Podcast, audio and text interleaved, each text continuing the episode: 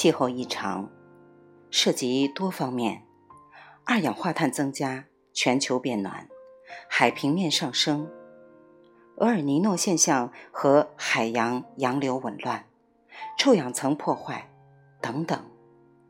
从某种程度上讲，单纯的气象变化，如奇热、奇冷、干旱、暴雨、冰雹、飓风等，还是次要的，还是可以耐受的。麻烦在于，由于气象变化引发的，或与一般气象变化无关的其他灾害，着实令人难以承担。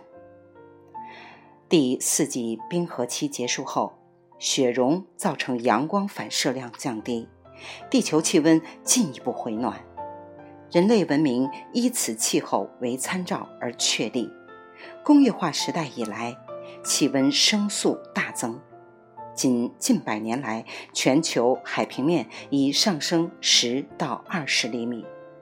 第四纪冰期时，地球年平均气温比现在低十到十五度，全球有三分之一以上的大陆。为冰雪覆盖，冰川面积达五千两百万平方公里，冰厚有一千米左右，海平面下降约一百三十米。当时亚洲大陆与美洲大陆相通，白令海峡呈现为白令路桥，现代智人即经此进入美洲大陆，后谓之印第安人。自然冰期的形成可能与太阳系在银河系的运行周期有关。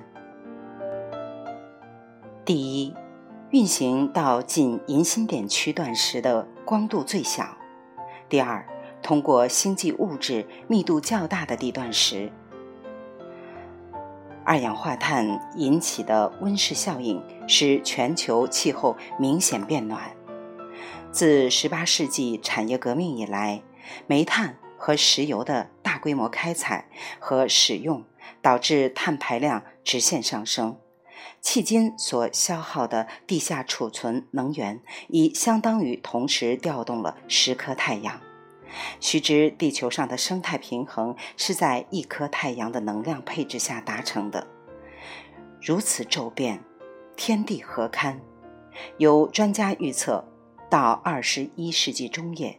地球表面平均温度将上升1.5到4.5度，从而导致南北极冰雪部分融化，加上海水本身热膨胀，就会使地球海平面上升25到100厘米。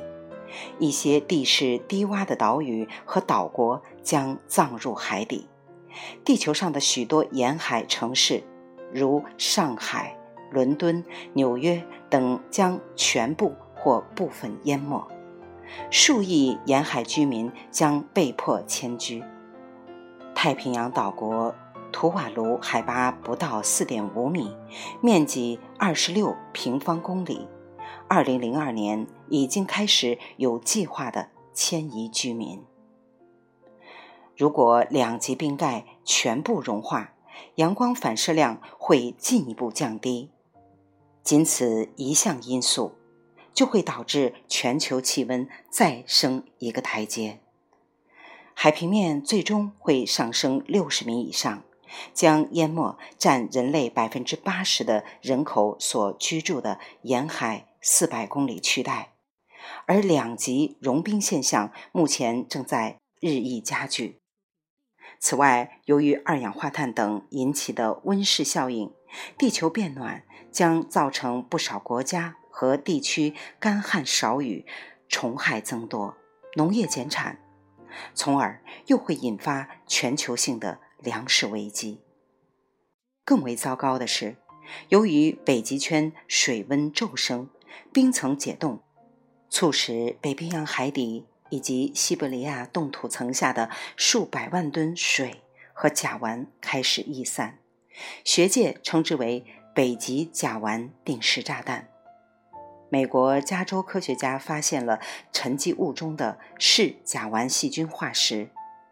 二零零三年二月，美国科学杂志刊登文章，研究人员发现了某些直接证据，表明海底甲烷的大量释放与四万年前气候变暖的周期一致。由于甲烷的温室效应是二氧化碳的二十倍以上，因此专家们普遍担心，气温上升的多米诺骨牌效应现在还没有真正显示出来。有关专家提出，以西方工业化之前为基准，如果全球平均气温高达两度以上，则前述之甲烷定时炸弹将被引爆。届时，一切人为的节能减排措施势必全部失效，真正意义上的气候灾难由此而变得一发不可收拾。其综合破坏性效果有可能全面危及人类在地球上的继续生存。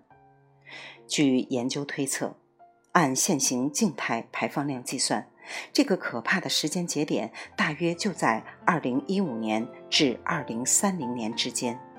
如果要阻止这种情况发生，必须从现在开始，世界各国的碳排放量一律。或平均下调百分之七十到百分之九十才行，这无异于要让世界经济体系立时陷入全面崩溃。